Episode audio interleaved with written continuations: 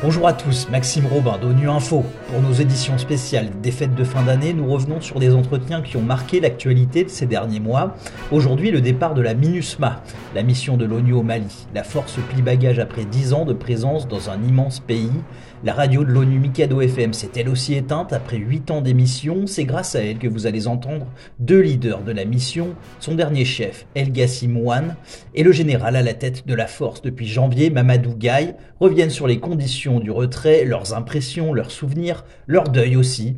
Écoutez ce que la fin de la MINUSMA signifie pour eux et surtout pour les Maliens. Euh, si on se limite au temps présent, euh, nous avons le, dernier chef de la MINUSMA, El Gassimouane, parle du retrait comme d'un énorme défi, même si la tâche se poursuit plutôt bien. Dans un pays aussi vaste que le Mali, avec une situation sécuritaire qui est difficile, réaliser ce retrait dans ces conditions est en soi un défi énorme. Euh, mais je pense que la tâche euh, se poursuit plutôt bien. nous sommes confiants de pouvoir rester le calendrier qui a été fixé par le Conseil et agréé avec le Mali, c'est-à-dire clôturer la mission d'ici au 31 décembre. Il n'y a pas eu un seul jour où, malgré toutes les difficultés que nous connaissons, la mission s'est arrêtée de fonctionner. La MINUSMA, plus que toute autre mission, a payé un lourd tribut à l'insécurité. Nous avons près de 300 casques bleus qui ont perdu la vie, actes hostiles ou d'autres incidents. Plus de 700 qui ont été blessés. C'est sans précédent et nous avons la triste réputation d'être la mission la plus dangereuse du monde. Mais malgré ces dangers, la mission n'a jamais cessé de fonctionner au profit du Mali euh, et des Maliens. Donc de très nombreux défis, mais également la satisfaction que malgré ces défis, la mission jusqu'au bout s'est attelée à mettre en œuvre son mandat. Ce qu'il a marqué où qu'il aille dans le pays, c'est l'aspiration à la paix de la population. C'est ce que j'ai constaté dans les régions où je me suis rendu très souvent, partout où j'ai été cette aspiration a été très fortement exprimée. Deuxièmement, euh, ce n'est pas qu'une aspiration, il y a aussi une volonté de faire la paix de la part des populations.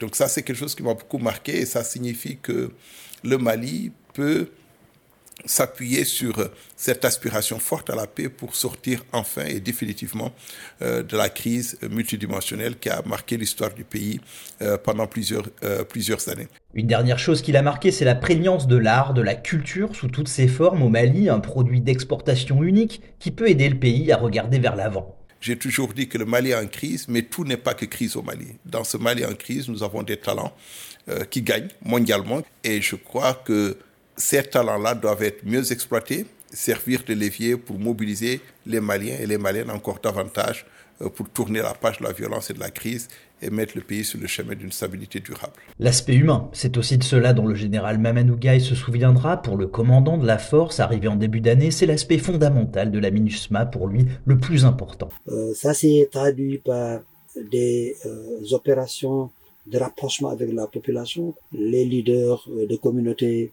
euh, les jeunes, les femmes, pour être à leur écoute.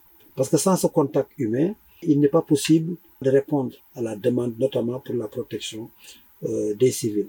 C'est pourquoi les actions essentielles de la force étaient tournées autour des patrouilles, des patrouilles euh, de longue portée qui nous permettaient de couvrir de longues distances, de 100 km, à la rencontre des populations isolées, euh, des patrouilles de courte portée à proximité des zones où nous sommes déployés, mais également euh, des TOB, des, des, des, des la sécurisation des marchés aussi. La sécurisation des marchés, la sécurisation des infrastructures.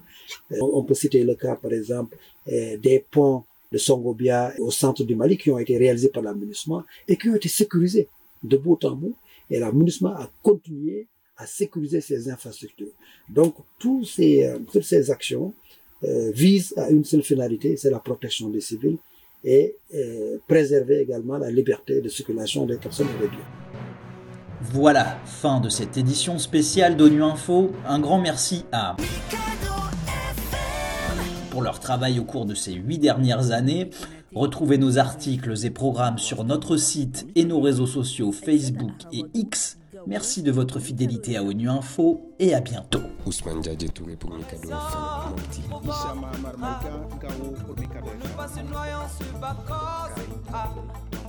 Quand les cieux s'assombrissent, c'est l'ignorance et la haine qui les obscurcissent. Il y a toujours des cœurs portés de lui.